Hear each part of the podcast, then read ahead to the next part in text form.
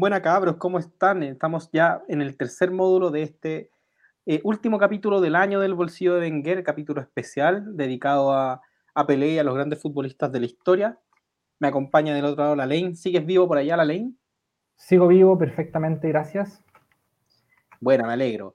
Y ahora para este tercer módulo, ya que hemos hablado de, de Pelé, ya que hemos hablado de los criterios que, que, se utilizan o que nosotros utilizamos para, para ver a los grandes futbolistas de la historia, ahora proponemos la idea de, de qué jugadores pueden entrar al selecto club de los mejores de la historia. Vamos a ver algunos currículums de futbolistas y decir, ya, este jugador tiene, tiene lo que se necesita para, para estar acá. Y acá es cuando se empiezan a caer esos futbolistas que uno quiere tanto, pero que simplemente no están en la conversación, como Ronaldinho, como Ronaldo Nazario, etc. Acá ya entra lo, lo mejor de lo mejor. Claro, Claro, claro. O sea, en el fondo esto es como meter, meter nombres propios donde, donde, antes había, donde antes había solo cosas abstractas, ¿cachai? La idea aquí es, ver quiénes son los que, los que, a mí me gusta decirlo como los que tienen un caso, los que tienen un caso que defender, ¿cachai? Así como jugadores que dicen, mira, yo creo que yo podría ser uno de los mejores jugadores de la historia o estar en ese, en ese panteón. Eh, y claro, ahí, ahí quedan, quedan poquitos por generación. Perfecto.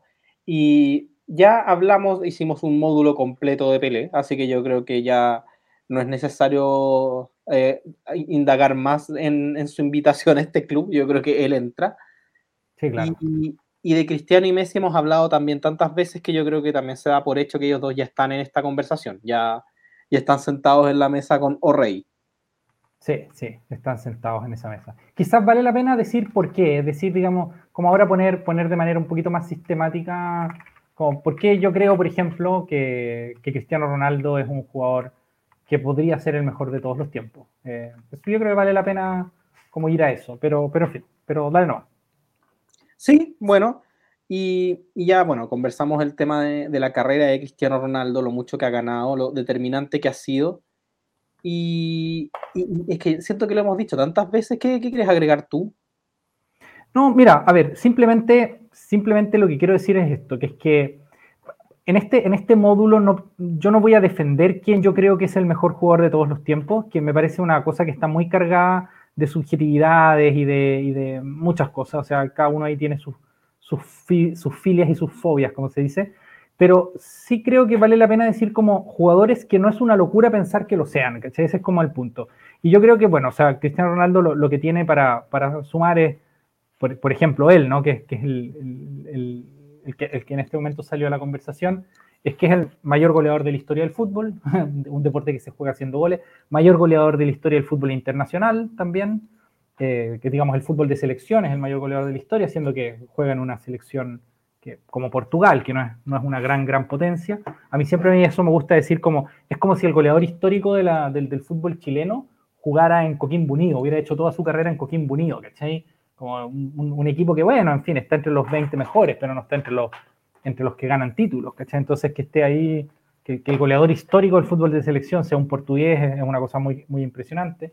Es el goleador histórico y con harta diferencia de la competencia de clubes más importante de la historia, con, que es la Champions, eh, y es el goleador con harta diferencia, y probablemente sea más el mejor jugador de ese torneo, creo que con, con diferencia, porque es el que ha sido más, más decisivo, eh, sobre todo porque, porque su, gran, su gran némesis en estos tiempos, que es Messi, tuvo, tuvo muchas Champions bastante, bastante opacas, eh, y Raúl González, que era como el, el, que se decía que era el mayor jugador de la historia de, de la Champions, creo que queda completamente ensombrecido por, por la historia reciente de estos jugadores.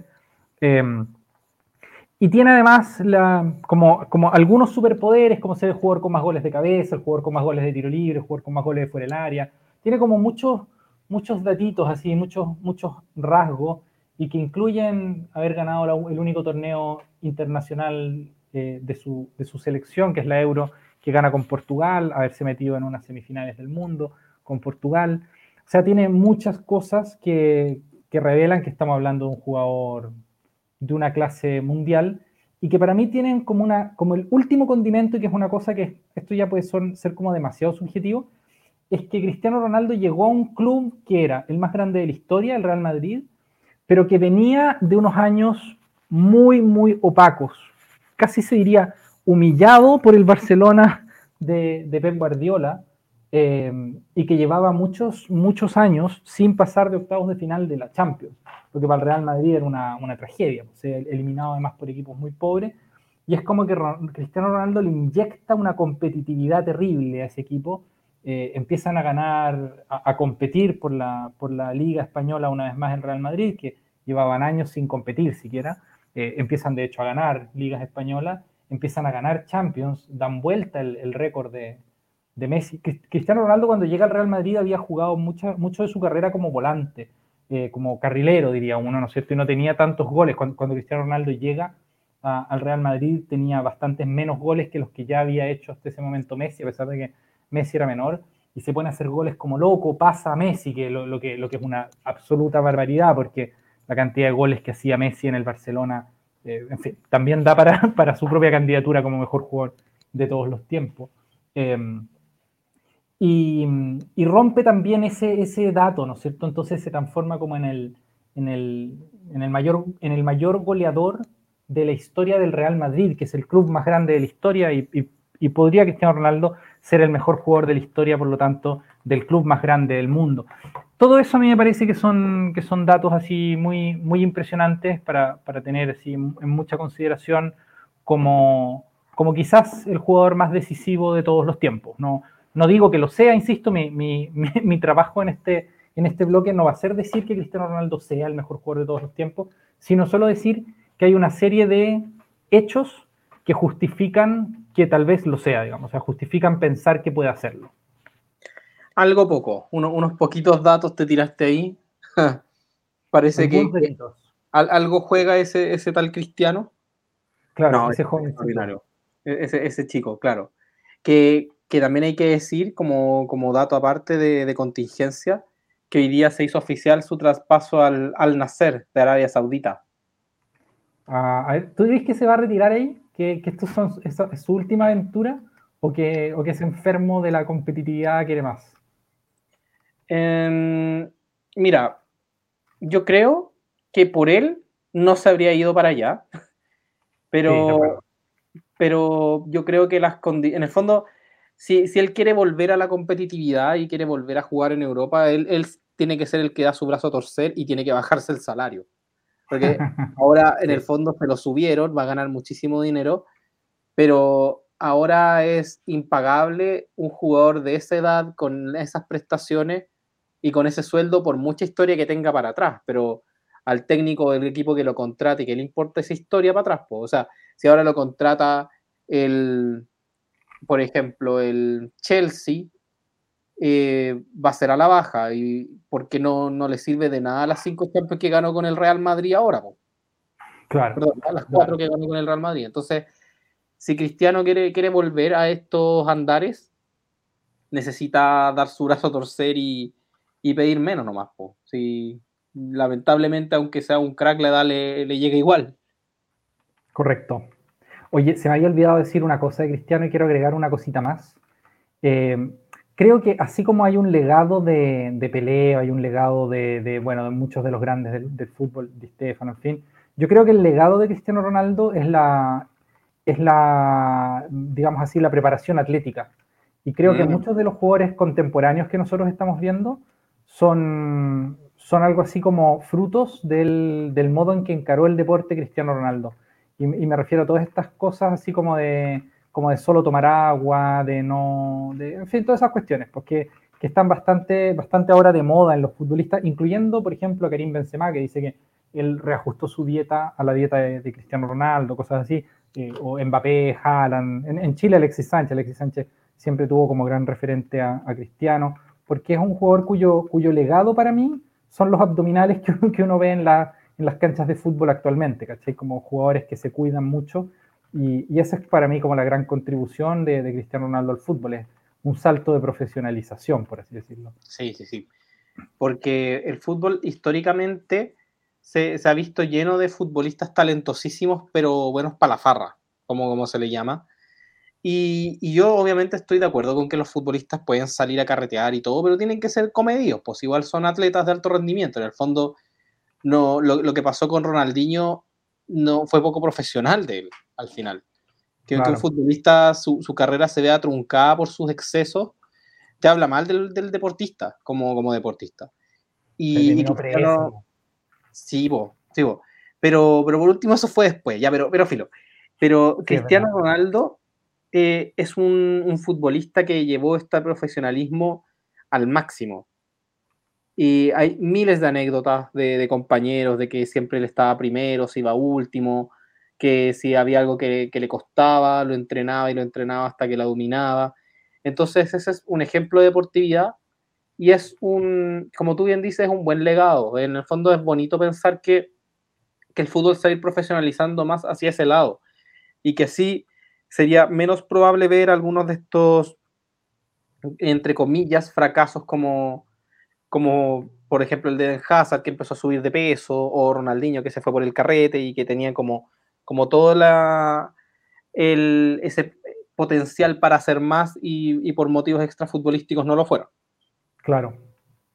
Con eso yo doy, yo doy por ya expuesto así en, los rasgos en que se puede exponer, como por qué Cristiano Ronaldo, por ejemplo, es uno de los nombres que, que merecen salir en una conversación así. Sí, bien, no, completamente de acuerdo. Y, en esa mesa también tenemos a su contraparte Messi, que fue... Es, que por eso, hablar de uno para mí viene un poco de la mano hablando, de hablar del otro. En el fondo, alguien que estuvo a la par compitiéndole el cara a cara a un futbolista con todas las características de Cristiano Ronaldo es Messi. Y eso te, dice lo mismo del uno y del otro. De hecho, Cristiano Ronaldo ha dicho abiertamente que, que en el fondo parte de su competencia con, con Messi, de esa rivalidad que, les pusieron, no era tan así, no era una rivalidad en que, en que ellos se llevaran así mal, mal o bien, etcétera, sino que eran eh, jugadores nomás, pero que sí eh, el, potencial del uno hacía mejor al otro. Sí. Y eso yo lo encuentro muy bonito, muy bonito que venga, que venga de un futbolista tan competitivo una declaración como esa. Sí. A mí me parece, a mí, bueno, siempre ellos se han echado muchas flores recíprocamente, eh, sí me parece que es más claro el impacto de Messi en Cristiano Ronaldo que al revés. Yo creo que Messi habría sido más o menos el mismo jugador en, digamos, obviamente Messi fue muy profesional, pero creo que fue muy profesional en, gran parte por su entorno y por cosas así, eh, más que porque hubiese estado compitiendo con Cristiano. Yo a Cristiano lo veo más como alguien que estaba compitiendo con Messi que viceversa. Creo que Messi jugaba y que su rollo era como ganar algo con la selección argentina, más que, más que subir sus datos, en fin, creo, creo, obviamente aquí nunca, nunca vamos a saber cuán competitivo era. Pero para mí, a ver, así en el caso de Messi, que es el nombre que, está ahora sobre la mesa, primero el jugador con más premios individuales de la historia, o sea, más balones de oro por lo pronto, que es la manera en que, en que medimos esto ahora, y eso ya te dice que es un tipo que dominó toda, esa, toda una época. Em, es un goleador que, digamos, si no me equivoco acá, me puedo estar equivocando con el dato, pero me parece que es la temporada al menos más goleadora del fútbol moderno, es en que Messi hace, no sé si son 90 y algo goles, una cosa así, claro, 92 goles, que es una cosa, pero completamente fuera también de norma. Em, tiene un montón, un montón, un montón de datos secundarios, así bien periféricos, pero que son muy impresionantes, como por ejemplo haberle hecho goles a todos los equipos de, la Liga Española de manera consecutiva. Eh, y, más allá de todos esos datos, que obviamente los datos, los datos de Messi son también muy impresionantes, ahora coronados con, que después de, en su pick no haberlo logrado, pero en, el, otoño de su carrera logró no solo ganar una Copa América, sino que también un Mundial. Eh, tiene una, cosa para mí Messi que, que lo hace muy especial, y es que el pick de Messi para mí es lo más dominante que yo he visto en, un, periodo prolongado, digamos, en ningún jugador. Y en ese sentido, para mí, por ejemplo, el pick de Cristiano Ronaldo no es tan alto como el pick de Messi.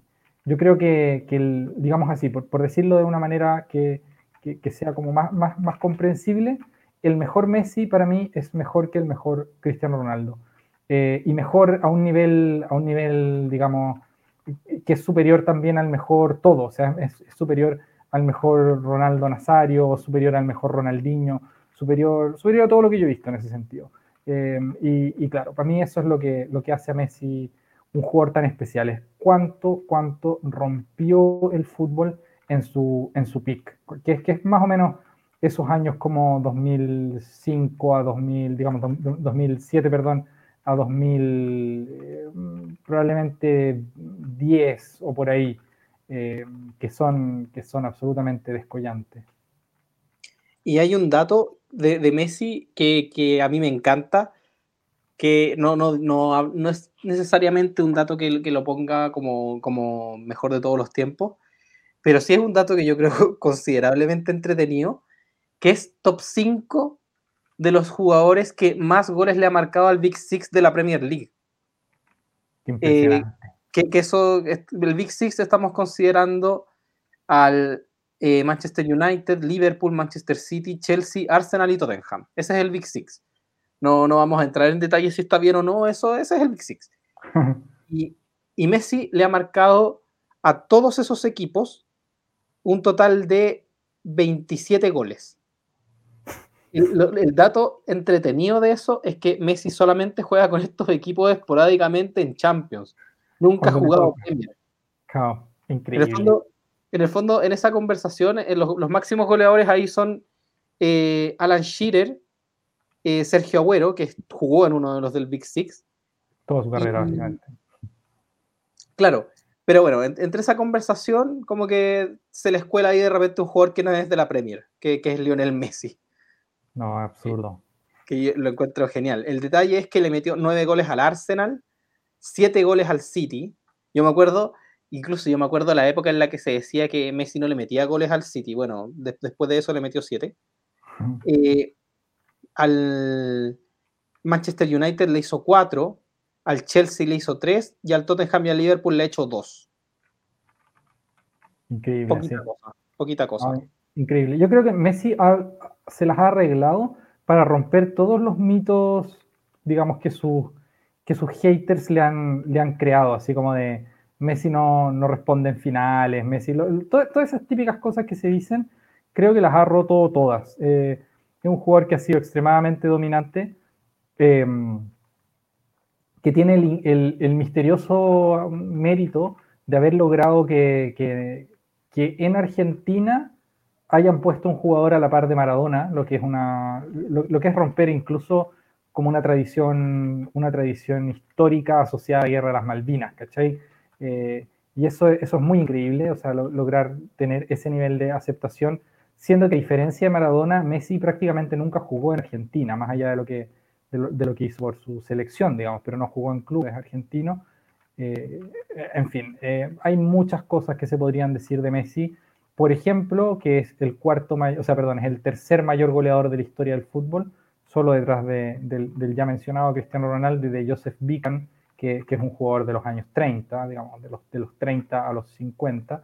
Em, y sin contar a Bican, que como digo, jugaba en esos tiempos en que había muchos más goles, eh, Messi es el que más goles por partido tiene en ese, en ese top. Eh, tiene, tiene no tantos como Pelé, pero tiene más que Cristiano Ronaldo incluso.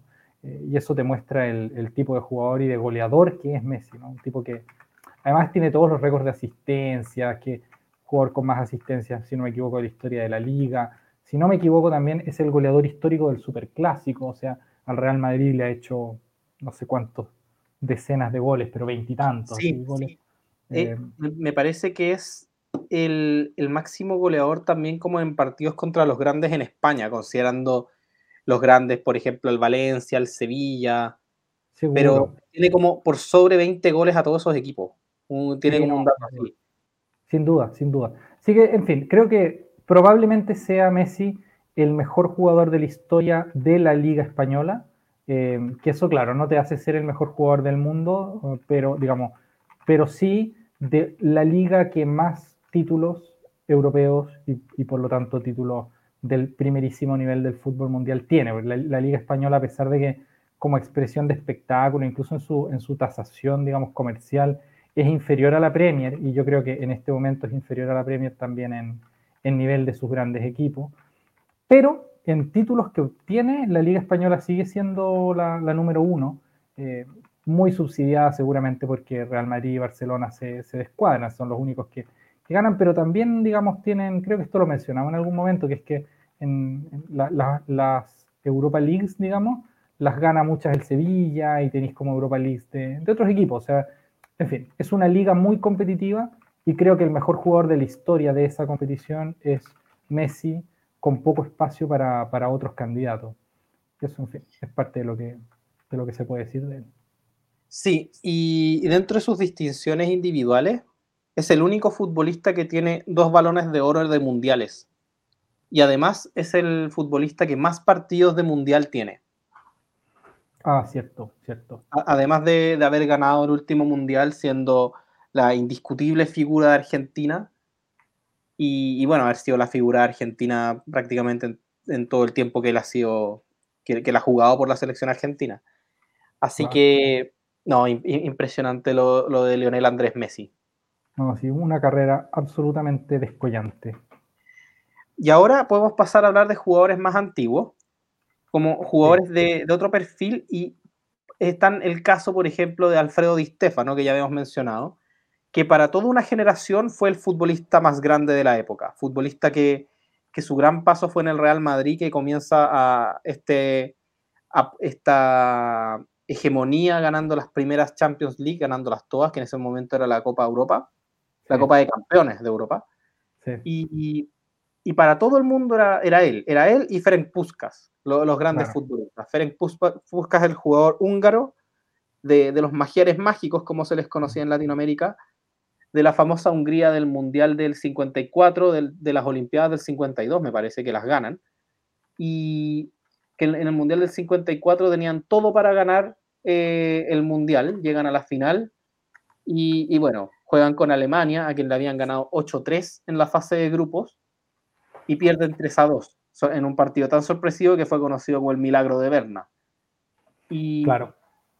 Y Ferenc Puskas y Alfredo Di Stefano se dice que eran los más grandes de, esa época. Tienen en su palmarés, me parece que cinco champions entre ambos. Voy, lo estoy corroborando mientras tanto. Si tú quieres agregar algo de ellos por mientras. A ver, sí, de, de lo que me gustaría agregar es que, a ver, ambos son del top 20 goleadores históricos. Puskas es el sexto mayor goleador de la historia del fútbol. O sea, digamos, así como venían arriba Cristiano Ronaldo, Joseph Bican y Messi, decíamos que el cuarto era Pelé. Y después, entre medio, el único que se cuela es Romario. Y luego aparece ya inmediatamente Puskas y que tiene el hermoso promedio goleador de 0.99 goles por partido. Me sé ese dato porque en el fondo es prácticamente un gol por partido. Para que alguien se haga una idea, digamos, hacía el 20% más de goles que los que hace Messi. Eh, en fin, es, un, es un, un, jugador que hacía goles de todos los colores. Eh, cierto es que, como decíamos, es una época en la que había más goles que ahora. Tampoco tantos más goles que ahora, como en el caso de Vican, digamos. Vican es un jugador de, de digamos, ya una década y media, 15, debe tener unos 15 años más Vican que, que Puskas, o quizás 10, no sé, pero, pero es ese el orden.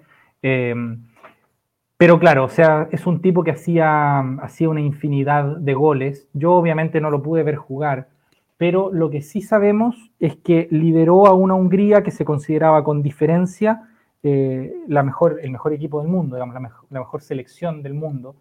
Y, y, para los que hemos visto la trayectoria del fútbol, eso dice muchísimo, o sea, porque cuán bueno tiene que haber sido Puskas para que Hungría haya sido como la selección número uno del mundo, pero en términos reales, así al, punto que fue una sorpresa que hubieran perdido la final contra Alemania, y es algo así que fue sorpresa, fue un, batacazo. El milagro de eh, Berna. El milagro de Berna, exacto. Sí, en fin, hemos hablado ya de, esa final del 54. O sea, es un, es un jugador de ese perfil, ¿no? De los que, de los que rompen la historia. Y en el caso de Di Stefano, de Di Stefano se dice una cosa que obviamente yo tampoco lo pude ver jugar. Eh, de ambos siempre se dice que eran jugadores muy atléticos. Hay una típica foto de Pusca en que se le ve una, como una fibra muscular marcadísima, que era así como un jugador así contemporáneo, un tipo, un tipo que era atlético, brutal. Como, que, como que sus muslos eran como del grosor del torso de un jugador de rugby. Absolutamente, sí, no, así una, una bestia física parece que hacía goles muy bonitos Puskas, bueno, al punto que el, premio al mejor gol del año, el gol más bonito del año, es el premio Puskas. Eh, Y de Di Stefano en particular, lo que se dice es que transformó al Real Madrid en el club más grande del mundo. Y eso a mí es algo que me, dice mucho de los jugadores. O sea, así como Pelé transformó a Brasil en, lo más grande, de Di Stefano se podría decir que es el jugador, el, el líder, digamos, de ese proceso en el cual el Real Madrid se convierte en la mayor potencia del fútbol mundial en los años 50, digamos, y, o 60, y algo que no, no ha dejado de ser cierto hasta el día de hoy. Entonces, si es que el legado de Cristiano Ronaldo, uno podría decir que es como el, perfeccionamiento atlético o la profesionalización atlética, uno podría decir de, de, de Di Stefano que su legado es el Real Madrid Club de Fútbol, digamos. Así, ese es como el, como el, gran legado de Di Stefano. Y, y, si la importancia de un jugador es haber de algún modo dado forma a una tradición futbolística que creó un club de esa magnitud, entonces me parece que Di Stefano sí es un, es un jugador a considerar y que, como tú dijiste, antes de Pelé se le considera el mejor jugador de la historia.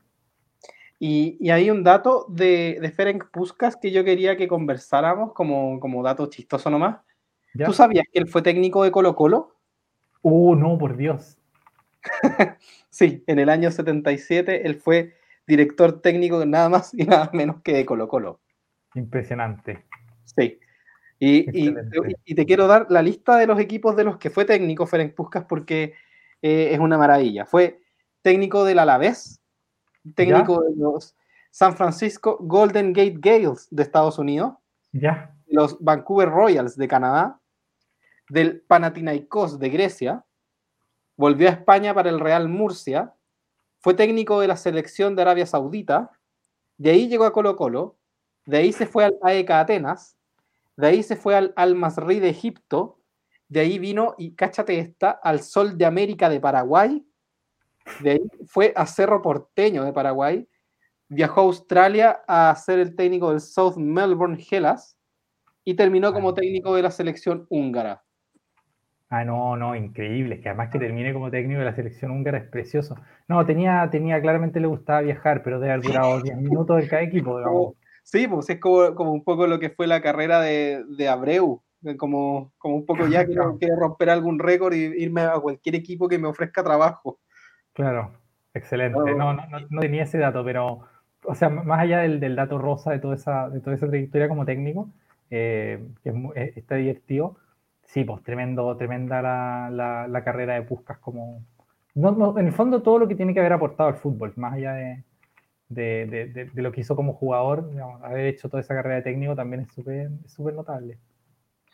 Sí, pues, ya, eh, de ahí si pasamos en el tiempo, tenemos a Pelé, de, que, de quien ya hablamos, claro. que fue una hegemonía un poco más, más sostenida por él, porque seguramente los otros grandes de la época eran compañeros de equipo de él, o compañeros de la selección de él. O, por ejemplo, Babá se hablaba mucho, eh, de Garrincha se habló mucho, pero, pero ahí es Pelé. Rivelino. Pero, pero ahí es Pelé. Es Pelé el, el, que se bueno. en esa, claro. Que, que, que, cuático decirlo así, pero, pero así es. Y, de ahí ya pasamos a lo que es la década de los fines de los 60, 70, en los que ya empiezan a jugar jugadores como Johan Cruyff o como, como Franz Beckenbauer, Gerd Miller.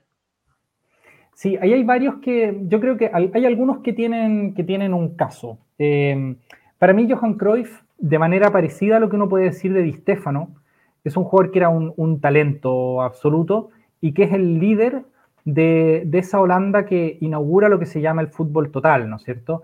Eh, y que después deja esa impronta del... El, director técnico de esa selección era Rinos Michels, pero, pero el, digamos, él era como el mejor jugador y parece que tenía bastante como influencia en la manera en que se organizaba el equipo, o sea, que, era, era como, un, como un futbolista que además tenía una personalidad muy confrontacional y de hecho un poco, un poco conflictivo. Eh, pero era, digamos, muy influyente en cómo se organizaba esa selección de Holanda.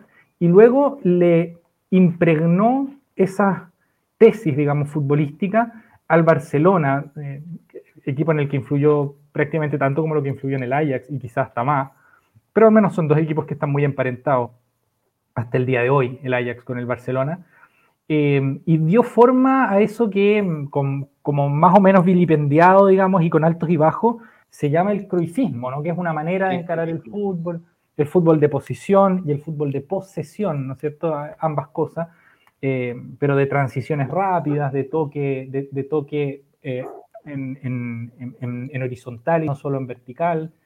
Eh, en fin, hay muchas cosas, muchos conceptos del fútbol que, vienen de esa Holanda llamada la naranja mecánica de Rinus Michel, Slash, Johan Cruyff, y por ejemplo, un director técnico como Pep Guardiola, que, que es de los más exitosos de la historia, se reconocen como inspirados directamente en Cruyff y, se formaron como entrenadores directamente con Cruyff. Entonces, eh, en fin, más allá de que era un talento y que fue y que fue el líder de una selección que, si bien tampoco como Puskas logró ser campeona del mundo, pero era la gran candidata a ser campeona del mundo, al menos cuando pierden contra, contra Alemania eh, el año 74.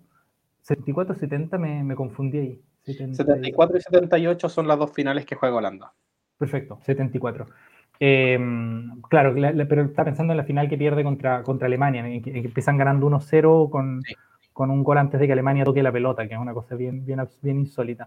Eh, ese, en el fondo, ese jugador, además de haber sido tan bueno como fue, influyó mucho en el, en el fútbol actual y sobre todo cuando España ganó el Mundial del 2010, mucha gente pensó que ese estilo de fútbol, lo que en, España se rebautizó como el tiki-taka, pero que en el fondo es, una, es un remodelamiento del fútbol total de, de, Mitchell. Eh, parecía que ese, ese modelo de jugar al fútbol se iba, se iba a convertir en hegemónico. En este momento parece que ya no, digamos que hay otros, otros modos de jugar a la pelota que están, que están teniendo más influencia que la de Cruyff, pero, pero en fin, un, un jugador sin duda muy especial también y que, y que, dicho sea, también está en el top 30 de mayores goleadores de la historia. O sea, eh, yo, yo, con respecto al cruifismo propiamente tal, tengo, tengo algunas cosas que decir. Que mira, yo creo que es un excelente, una excelente estrategia de, para, para un torneo largo, porque en el fondo el fútbol de posesión bien practicado, como es el que te ofrecía Guardiola o el que te ofrecía originalmente Cruyff, te sirve para ganar la mayoría de los partidos o para menos, por lo menos para no perder, porque en el fondo es muy poco el tiempo que no tienes el balón. Claro. Que esa es como la, la filosofía, la idea, como del juego de posesión. En el fondo, por último, si no ganamos, no nos, no nos pueden hacer goles de los otros. Ahora, eh, han habido hartos debates con el Barcelona actual de que, del tema del ADN, si Barcelona es cruifista o no, de lo que está haciendo Xavi, etc. Eh, yo creo que para conseguir ese fútbol además de solo la identidad o la idea, necesitas los jugadores que te acompañen. Entonces, por algo lo puede reproducir eh, Guardiola en el Manchester City. Pero, pero quizás no sea tan reproducible en equipos de, una calidad de futbolistas menor. Ahí ya, estamos entrando en un tema de, suposiciones, etcétera y todo. Pero lo, lo, que sí también quería, quería hablar de todo esto es que el legado de Cruyff es enorme si vemos en el fondo que hay equipos que han ganado títulos en base a las ideas que él propuso, como, como un estilo de juego, como que se puede impregnar tanto en el Ajax, en un Ajax que ganó torneos también en base a este estilo, y Champions, y, en un Barcelona que empezó a existir en el mapa futbolístico europeo post-Cruyff. O antes de eso el Barcelona era solamente grande en España, pero en el concierto internacional el Barcelona nada, no, no existía prácticamente. Claro. Así que... la primera Champions que ganan es con el gol de Kuman, que es el, motivo por el cual es tan icónico también Ronald Kuman en el, en el Barcelona. En el año 91, 92, por ahí. Pero, pero cacha, estamos hablando de épocas de Champions League en las que el Barcelona no, no existía. Sí. Oye, sé que con respecto a eso que decías, hay, un, hay un dato, como, como he, dicho yo varias veces, yo soy un, consumidor de la Liga Española. Hay un entrenador de fútbol que además es comentarista, que es Paco Geme. No sé si tú lo, tienes en tu, en tu radar, porque no, no, ha dirigido nada tan, tan, tan grande, entonces no es tan conocido fuera de España, pero que tiene una cosa que es divertida, que él es como un cruifista así medio radical. Lo mismo que se dice de Quique Setién, por cierto. ¿eh? Quique Setién que dirigió al Barcelona y que antes de hecho había dirigido al Betty y que después de los traumas que le provocó el camarín, el camarín del Barça, parece que no quiere, no quiere dirigir nunca más, pero bueno, Paco Geme, que dirigía al Rayo, él tenía como esta, esta como, como, así como, eh, digamos así, doctrina ortodoxa cruifista, ¿cachai? Entonces, aplicaba esa ortodoxia independiente de los jugadores que tuviera, que es algo que le valía muchos elogios de parte de los amantes de ese estilo y muchas críticas de parte de los, de los, digamos así, los pragmáticos del fútbol, porque, por ejemplo, él insistía mucho en que había que siempre sacar la pelota jugada desde atrás. ¿sí? Nunca ningún central mío va a reventar la pelota. Pero claro, los centrales que tenían el rayo no tenían como la, digamos, las habilidades técnicas necesarias para eh, salir jugando siempre. Entonces a ese rayo le hicieron muchos goles por perder la pelota en la salida. Los equipos presionaban esos centrales que, no, eran, no eran tan hábiles como otros. Entonces hacían presión alta sabiendo que los defensas tenían prohibido saltarse las líneas con un pelotazo largo, ¿cachai? Y les quitaban muchas veces la pelota y le hacían goles y, Paco Gémez perseveraba así porque, como decía, por mis huevos yo le, nosotros sacamos la pelota jugada siempre. Eh, y solamente es un dato, como un dato divertido, porque, porque en fin, a mucha gente le encantaba cómo jugaba ese rayo, porque era un equipo, en fin, los que, los que vieron jugar a, digamos, al Barcelona de Guardiola o que vieron jugar al Barcelona de Luis Enrique o a todos estos equipos, se pueden imaginar, equipos que tienen mucho la pelota, que atacan mucho y todo, pero que no eran tan, no era tan eficaz porque, en fin, concedía mucho también y, en fin, no, nunca, ese, nunca ese Rayo Vallecano llegó a, llegó a ser candidato, por ejemplo, a ganar la liga, ¿cachai? Eh, pero bueno, ahí está Paco Gémez haciendo ahora carrera como comentarista de fútbol. Sí, y, mira, yo sé que salirse un poco del tema de los futbolistas y entrar en el de los estilos de juego, pero yo, yo soy más creyente de que el, el estilo se tiene que amoldar a los jugadores que tienes y tú de ahí empezar a hacer la transición al estilo definitivo que tú quieres. Pero si tú agarras un equipo como, por ejemplo, la, Italia de del 2006 que gana el Mundial, no le vas a decir que hagan un juego de presión alta como el que hace el Liverpool, porque, porque no son jugadores de ese perfil nomás. Entonces, los jugadores del Barcelona de, Guardiola eh, era un equipo ideal para este estilo de juego, porque todos los futbolistas que tenía tenían buen pie. Y todos sabían hacer transiciones rápidas y dar pases de memoria, etcétera, que era lo necesario para este juego tan dominante que tuvieron. Y que yo creo que por eso gran parte de, lo que le ha costado a Xavi inculcarle eso a los futbolistas actuales que tiene. Es decir, Dembélé puede ser todo lo bueno que tú quieras, pero es un futbolista que jamás del pase de primera, sino que trata de desbordar, de hacer alguna jugada más que por ahí, o, o tener centrales como Eric García, que le cuesta mucho salir mm, jugando, le han hecho muchos goles quitándole la pelota por errores defensivos de él. Entonces, eh, no es solamente el estilo lo que tiene que primar, sino que, un estilo relacionado a los jugadores que tiene. Sino, si en el fondo tu, arquero es Carius, no le vas a pedir que salga jugando con la pelota siempre, porque eh, el, riesgo de error es alto. Entonces, ya, ya para, para salir del tema del cruifismo, yo, yo que quería aportar eso, que creo que, que no es como que cualquier equipo, no es como que en Rangers de Talca llegue Guardiola y lo haga jugar tiki-taka en un año y, y, gane la Libertadores. No, eso no, no es así. Tú eres en ese sentido más como, como anchelotista. Ancelotti es muy de eso, es decir, como que ellos se adaptan a, a, los jugadores que tengan. Es divertido, sí, así, en fin, es una desviación del tema principal, pero yo creo que es entretenido igual. Eh, es que a mí me, me, pasa que yo un poco distingo a los jugadores, o sea, perdón, a, a los técnicos, entre los que son dogmáticos y los que son así como pragmáticos, ¿cachai? Porque, y, no solamente con el crifismo, a mí me pasa mucho con Bielsa, que Bielsa me parece un entrenador, obviamente es excelente entrenador, lleno de, lleno de ideas y, eh, bueno, que, que no, no, vamos a andar tampoco descubriendo lo bueno que es Bielsa, sobre todo aquí en Chile, en que sabemos lo que, lo que hizo con, nuestra propia selección. Pero Bielsa es así como un dogmático, ¿cachai? Y siempre me acuerdo, ponte tú, cuando, cuando se le lesiona el chupete suazo o, o cuando cuando le expulsan a, Estrada en el Mundial y decide como sacar, en el fondo ya no me acuerdo exactamente cómo es, pero sé que Chile termina jugando como sin ningún, sin ningún centro delantero, pero no, nunca quiso renunciar a sus puntas, ¿cachai? Entonces estaba jugando como con un 3-3-1-2, pero en que los dos delanteros estaban abiertísimos y no tenían a quién, a quién buscar en el medio. En el fondo tenía todo, toda una doctrina Bielsa que no transaba ni aunque se quedara con 10 contra España.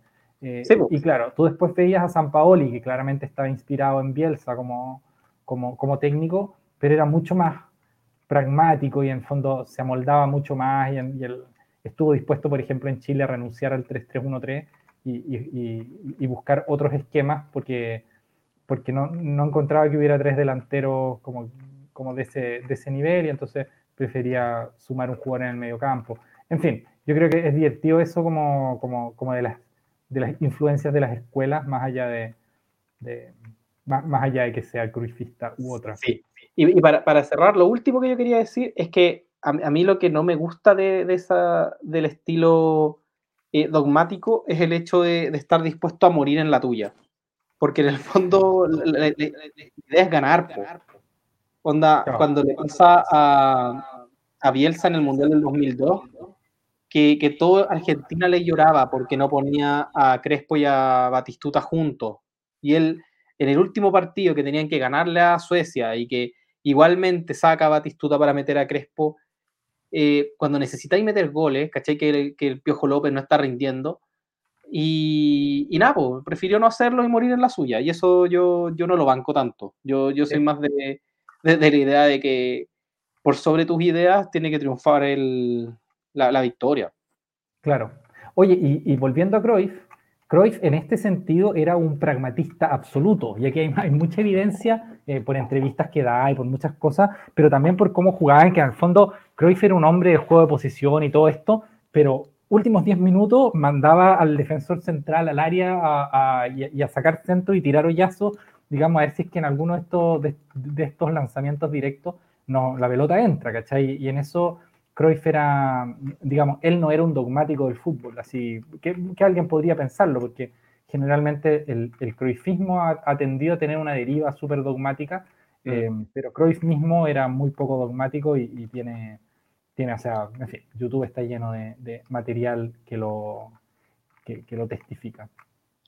¿Y de, ahí pasamos a, a, la siguiente época o queda algo que hablar de esta época?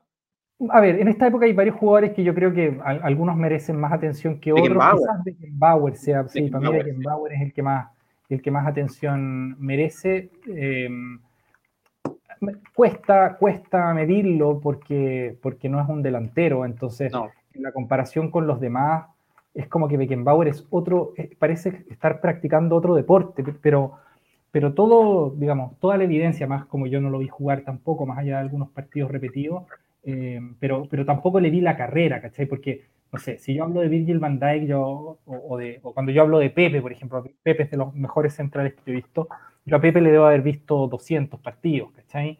Eh, en cambio a, a Beckenbauer le, debo haber visto 3, ¿cachai? Porque he visto partidos repetidos antiguos y que son como una final de mundial y, partidos semifinales de mundial.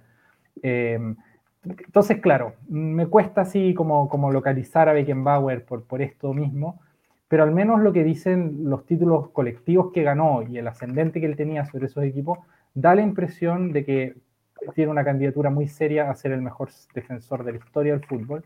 Eh, y, y, es, alguien que capitaneó a una selección alemana que, que ganó el Mundial y que, y que tenía en él su principal líder. Yo soy fiel creyente de que eh, si existen las leyendas de los futbolistas es por algo. Y, siendo que nosotros no vivimos en la época de, de Beckenbauer y, que, claro, por su posición era más difícil pillarlo en los highlights de los goles, por ejemplo.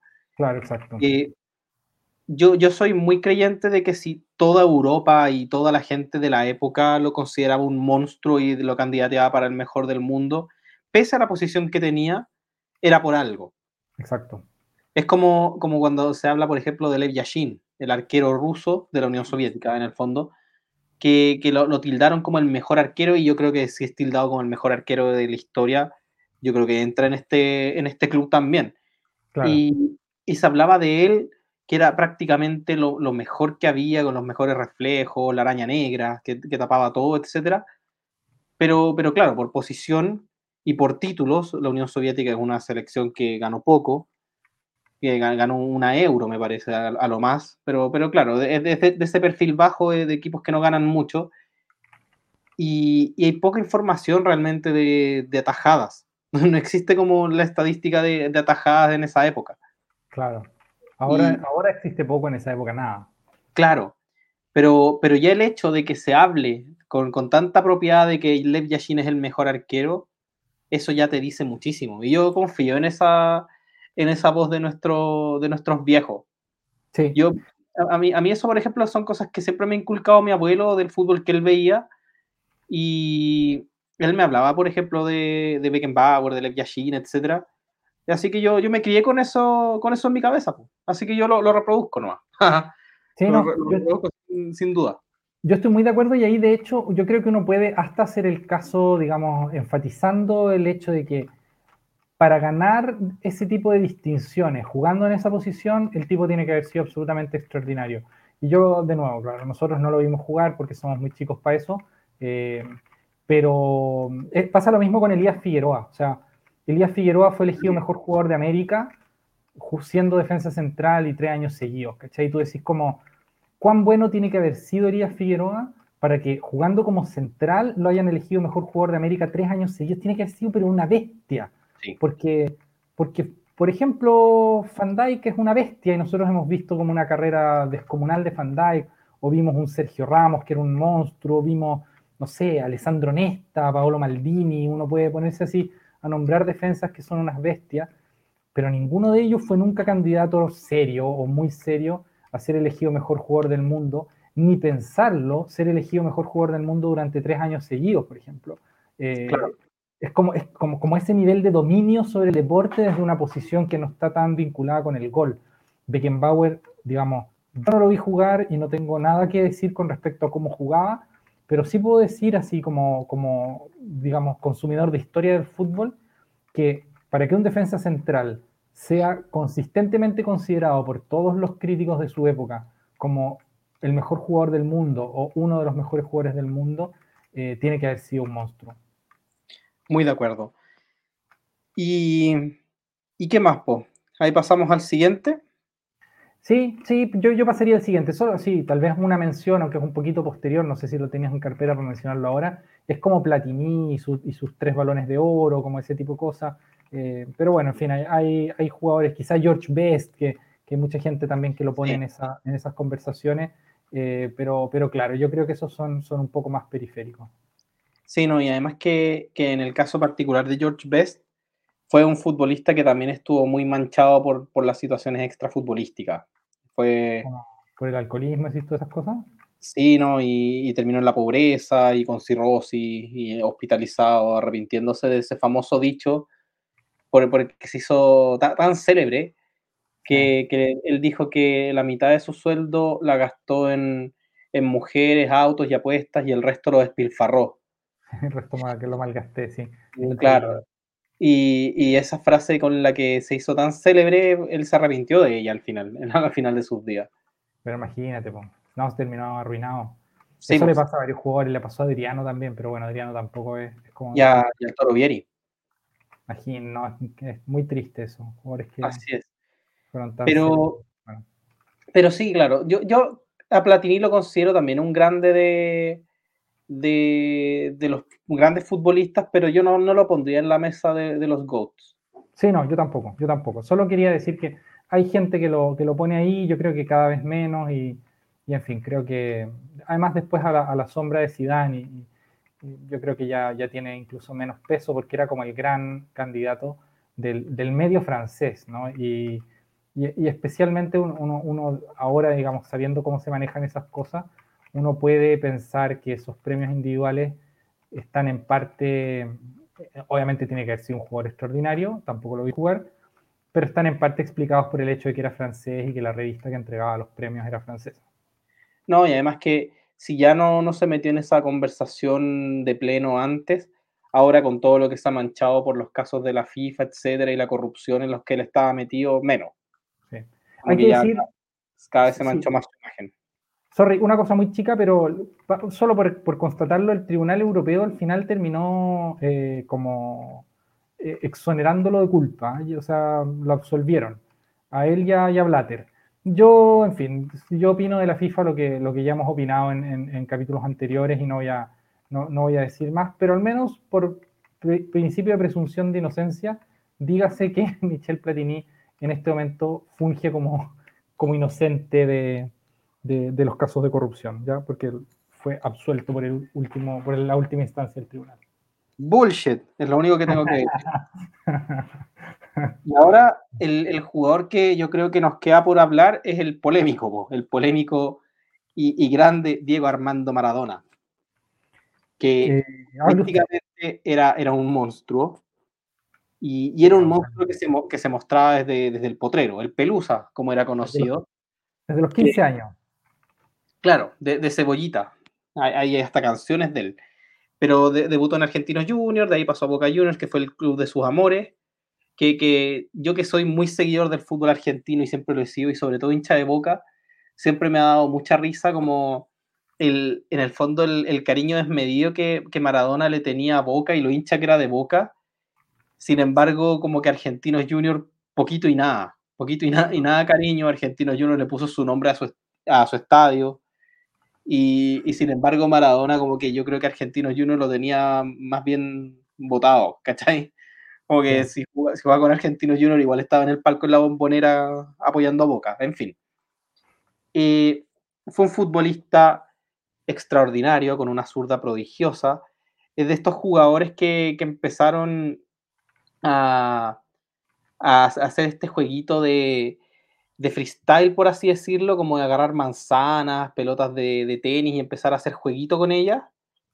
Me, da la sensación que haber sido como de, los impulsores de esos, de esos estilos de juego, de esas de, esas como chistecitos del, fútbol. Sí, es probable. Y, el tipo con una habilidad pero extraordinaria, muy buen asistidor, un entendimiento del fútbol majestuoso, era un gran futbolista pero con, estas manchas en su carrera importantes, que fueron el, abuso de sustancias, los excesos. Él llega al Napoli como estrella. Muchos dicen que casi que le, facilitaban el auto que quisiera, como si quería salir, lo encubrían para que fuera a fiestas, etc. Como que tuvo, e, e, en Italia fue donde al parecer inició este desenfreno que, del que él tanto se arrepintió después, pero parece que recaía, como un adicto, como, como, como todo adicto tenía este problema de que una vez que dejaba la sustancia era muy peligroso volver porque era muy probable que cayera en lo mismo. De hecho, hay imágenes del Mundial de Rusia cuando él está, pero mm, la prensa argentina insiste en que no estaba drogado o, no dicen nada, pero que hay imágenes en las que se ve claramente que con algo anda. Está hecho, está durísimo, pero así, no, es espantosa la imagen cuando grita el gracias Dios en el gol de, en el gol de Messi contra, contra Nigeria, o sea, es una persona que está clarísimamente... Sí, es, muy probable, es muy probable que el gol haya sido 10 minutos atrás y recién lo, lo estuviera gritando ahí. Estaba, estaba muy, muy drogado. Entonces, claro, fue, fue una persona que tuvo además estas cosas complejas fuera de la cancha y que repercutieron lamentablemente en su juego, lo sacan de un mundial. Y, en Argentina se, se dijo mucho que, que, fue la FIFA contra Maradona, como que le cortaron las piernas, el famoso, una de las famosas frases que, que salieron en torno a Diego Maradona. Y, es triste, pues, porque también era un futbolista con el potencial para quizás ser de los mejores de la historia, pero, pero él mismo se sacó de la conversación un poco con esto, yo, creo que es injusto también para su carrera y para, su talento no meterlo en, el, en, este, como, en esta mesa de los goods, pero, pero con, como con excepciones, como condicional, como se diría, ¿cachai? Sí, bueno, yo, yo, ya, yo ya he dicho eso, que, digamos lo que me pasa a mí con Maradona, lo dije, lo dije en, el, en el primer módulo. Em, para mí Maradona, como, como cualquier deportista que, que se descubre que hizo su carrera con, digamos, básicamente haciendo trampa. Eh, para mí, yo, no lo, yo no lo meto en esa clase de, rankings. Y ni siquiera digo que no haya sido un jugador espectacular, porque sin duda lo fue. Creo que el talento que tenía Maradona y que se podía ver desde la juvenil, o sea, obviamente no se explica por, la, por el abuso de sustancias el, el, nivel de talento que tenía Maradona. O sea, eso lo, tenía desde antes de, de entrar en esa clase de cosas. Em, pero, pero en fin, para mí, para mí, en fin, lo, lo, dicho, como, como con Marion Jones, digamos, y como con, y como con, con Ben Johnson, digamos, y como con, con, Lance Armstrong, que son para mí los casos más emblemáticos de, doping en el, en el, mundo del deporte, eh, yo, le, yo a Maradona le quito, le quito sus premios, ¿cachai? Y, yo sé que eso es muy feo para los argentinos sobre todo, pero a mí, me parece que Maradona es, una, es, un, es un jugador cuya carrera está muy atada también al, conflicto, al conflicto de las Malvinas, porque creo que en gran parte se explica, yo recuerdo haber visto un documental una vez en que un tipo decía, a mí el, fútbol no me gusta nada, pero este, pero este tipo me devolvió a mí las Malvinas, y era, un veterano de guerra el que lo decía, o sea, fue muy, muy atroz lo que, lo que vivió Argentina en esa guerra, eh, y, y, Maradona de algún modo les devolvió una, una dignidad que, que la guerra les había arrebatado. Entonces es un jugador que es muy difícil evaluar en los términos en que se evalúan los jugadores normalmente, porque a eso tú le sumas que era muy espectacular, una especie así como de Ronaldinho o de, o de Messi o de Ronaldo Nazario, un jugador con un, con un, con, un modo de juego que era muy vistoso, eh, que fue estrella en el único país del mundo que es tan loco por el fútbol como, como Argentina, que es Italia. Eh, y, claro, entonces tiene, tiene como una carrera que es que es muy de película, muy, muy como, de, como, como de serie de Netflix, em, pero para mí, en cuanto deportista, es imposible, es imposible sumarlo a este, a este tipo de conversaciones. Eh, entonces, aunque mucha gente diga que, Maradona es, el más grande de la historia, em, bueno, mm, respeto las opiniones, pero yo, yo, yo no lo considero en ese, en ese tipo de rankings. Sí, no, y también es respetable tu opinión en ese sentido. Te agradezco el respeto. Y, de hecho, ya haciendo la última, la última cita que hago de mi abuelo, de, mi abuelo dentro de todas las cosas que hemos conversado, porque él fue el que me metió a mí en el fútbol. Entre él y mi mamá fueron los que, los que me impulsaron a amar este deporte. Em, mi abuelo siempre me ha hablado de los futbolistas de su época. Claro. Y él que vio nacer y, y retirarse a Diego Armando Maradona y ha seguido, por suerte, prácticamente toda la carrera de Lionel Messi. Él hoy día me dijo al almuerzo que para él Messi es mejor que Maradona. Y lo dijo él. No, en el fondo me lo dijo alguien que, para mí tiene, tiene mucho peso. claro. No, yo debo decir que para mí, o sea, en términos de carrera, carrera, carrera, lo que se llama carrera, para mí son incomparables. Pero esto no lo digo por, la, por, por, la, por lo que he dicho antes. O sea, creo que incluso en términos, en términos estrictamente futbolísticos, la carrera de Maradona, así como contemos títulos, contemos goles, contemos asistencias, contemos lo que usted quiera contar, Maradona no es un jugador tan antiguo como para decir que pertenece así como a otra época completamente. Eh, me parece que la, carrera de Messi lo, lo, supera en, en, esa clase de indicadores. Eh, pero bueno, tiene, después vienen las cosas subjetivas con respecto a lo, que cada uno vio en la cancha, y ahí hay mucha gente que encuentra que, lo de Maradona es, completamente fuera de, fuera de serie y, yo no lo pongo eso en duda. Así es. ¿Y queda alguien que tú quieras meter a esta mesa? Yo metería a los que para mí eran los jugadores que estaban en esa conversación en los años 90, aunque aclaro que, a mí me parece que ninguno de los dos eh, es un candidato real a ser el mejor jugador de todos los tiempos y que son Zidane por un lado y Ronaldo Nazario por, por el otro. En el caso de Ronaldo, lo que tiene es que probablemente el Mundial del, del 2002 de Ronaldo sea la presentación individual de un jugador en un torneo más desequilibrante que yo haya visto. O sea, yo, yo nunca he visto un jugador romper un torneo tanto como rompió Ronaldo el Mundial del 2002, eh, incluyendo los goles en la final y todo eso que, que sabemos y hace, si no me equivoco, son ocho goles los que hace o algo por ese estilo.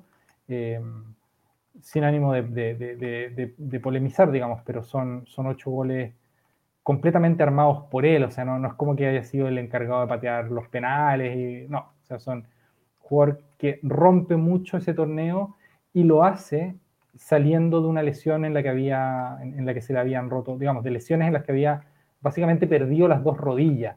Es un jugador que tenía un talento tan descomunal que era capaz de superar como roturas de ligamento en las dos rodillas y seguir siendo el mejor jugador del mundo, incluso con un ligero sobrepeso.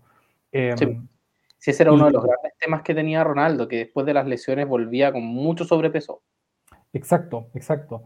Y, y también tiene una cosa Ronaldo que vale la pena mencionar, y es que es el jugador, si no me equivoco, es el goleador más precoz de la historia digamos así, si tú miras como comparas los primeros años de Ronaldo hasta que tiene como, como 20, circulan unas infografías por, por, Facebook, por, por, esas páginas, por Instagram, no sé, eh, yo no, le hago mucho a las redes sociales, entonces me pierdo un poco ahí, eh, pero he visto infografías que llegan así de repente por WhatsApp o por donde sea, y, y claro, y que te muestran paralelo de goles por año, y Ronaldo hacía más goles en, en esos años que que los que hacían Cristiano Ronaldo, Messi, en fin, estos otros jugadores que son los grandes de nuestra generación y de los que ya hemos hablado.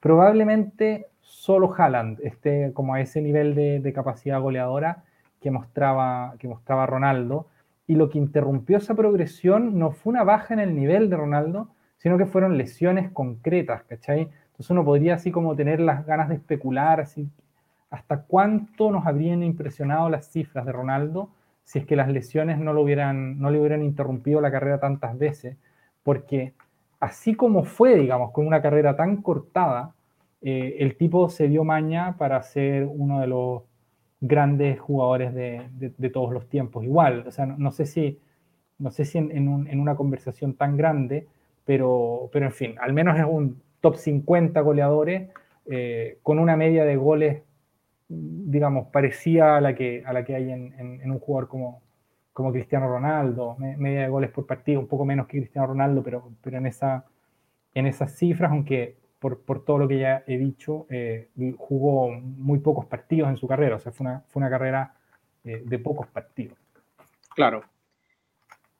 Sí, pues, eh, en el fondo yo, yo alcancé a disfrutar a Ronaldo, yo alcancé a comerme el Mundial completo del 2002 por lo menos los partidos de Brasil, porque yo me acuerdo siendo muy chico y, y, que te sabía que Brasil era el equipo que había que ver en ese mundial.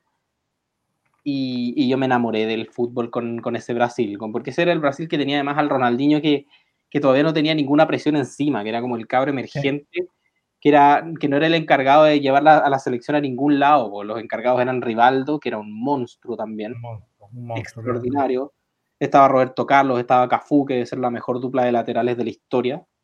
Seguramente, sí. Em, estaba Lucio atrás. Em, tenían un equipazo, un equipazo en todas las líneas.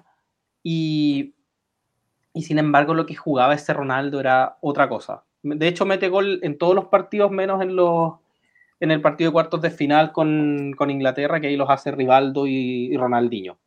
Y sí, Manuel, ¿por qué no decirlo? sí, ya. Pero, pero en el fondo ese, ese Ronaldo era, era genial. Yo he visto, yo vi también toda la carrera de Ronaldo en el Real Madrid, vi mucho a los Galácticos, y cuando veo los videos de el Ronaldo del Inter o, o del Barcelona versus el del Real Madrid, es impresionante la diferencia, es impresionante lo, lo, menos que era en el Real Madrid y sin embargo siguió siendo un crack, era un crack en el Real Madrid todavía pero, pero ya siendo quizás una, la mitad de lo que era en el Inter. En el Inter era un jugador que, que, hacía unas cosas, en el fondo lo rodeaban entre cinco futbolistas y ninguno veía la pelota. Como que cuando, cuando al fin veían la pelota era porque estaba en el arco ya. Entonces, entonces eso ya no lo lograba hacer en el, en el Real Madrid. Y sin embargo, logró, logró igualmente marcar una cantidad considerable de goles, salirse campeón de, de la Champions también, etcétera. Así que un jugador. es que te iba a decir eso, que yo creo que Ronaldo tiene una cosa que, también la tiene, la tiene Messi, la han tenido otros grandes jugadores, no, no quizás de este nivel, como Lothar Mateus, por ejemplo, que es que han sabido adaptarse muy bien a, su, a, cambios, digamos, necesarios en el dados por su cuerpo, digamos, ¿no? Y creo que Ronaldo tiene eso, porque cuando era más chico era un jugador sobre todo muy explosivo, que, echaba a correr la pelota y se sacaba todo el mundo, en fin. Y después ya, ya no tenía eso, pero seguía teniendo una habilidad que era, que era de, otro, de otro nivel con respecto a sus, a sus rivales. Em, y logró romper, digamos, como, como el, otras generaciones de, del fútbol con, con, con, armas diferentes a las que lo llevaron al, al primer, digamos, como, como a las primeras grandes ligas del mundo originalmente. Entonces, un jugador como capacidad adaptativa es algo que a mí siempre también me ha parecido una cosa muy, muy admirable en, en, Ronaldo. Creo que fue un jugador en eso también muy, muy especial. Sí, completamente. Yo esas cosas las valoro mucho a la hora de, evaluar futbolistas, como la capacidad de, sobreponerse, de adaptarse a los cambios, de, saber salir de, lo, de lo duro que son las lesiones. Sí. O sea, ahora... Sí, pues antes, ah, de hecho yo se voy a decir que ahora son, las lesiones son mucho más manejables que, que antaño.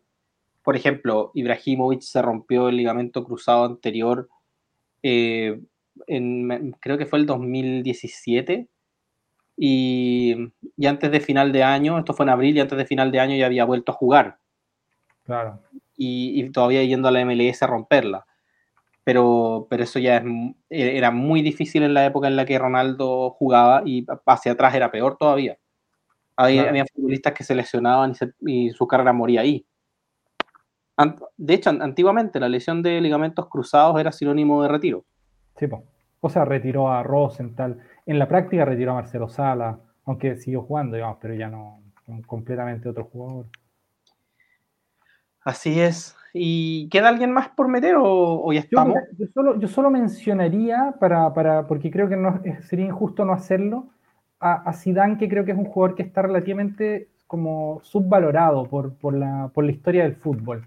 Eh, y creo que lo que hizo Zidane fue también muy bestial, ganando, ganando todo en todos lados, eh, siendo muy figura en los momentos más importantes de su, de su equipo y, y, dado el final de su carrera dan ganas de decir tanto para bien como para mal, pero es el, un, digamos, un tipo que hace dos goles en una final de mundial, dándole a su país la, el primer mundial de su historia, que, es el que le da a Francia en 98, y que después de, todos los conflictos que tuvo Francia en el, para el mundial del 2002, eh, haya vuelto el 2006 a ser prácticamente retirado, sin club, digamos, un jugador que ya, ya estaba como en, en sus últimos balazos ya sea un mundial, pero completamente fuera de serie, comiéndose a los mejores del mundo y, llevando a su selección a la final, haciendo otro gol en la final, casi un segundo gol en la final que le saca Buffon y que los habría hecho ser digamos, haber, ganado dos mundiales con dos goles en la A mí siempre me ha parecido que lo de Zidane es muy bestia, eh, incluyendo, por ejemplo, el gol que hace para la, la, novena Champions del Real Madrid, que es una especie de volea a, la, entrada del área, centro de Roberto Carlos que se mete en un ángulo. Eh, un gol muy bonito que además ni siquiera la agarra de lleno, lo que siempre, he sentido que, que, que Zidane es un jugador como tocado por una varita mágica, porque ni siquiera agarra bien la pelota, sino como que le pega con la canilla, pero le sale igual un golazo al ángulo, en fin.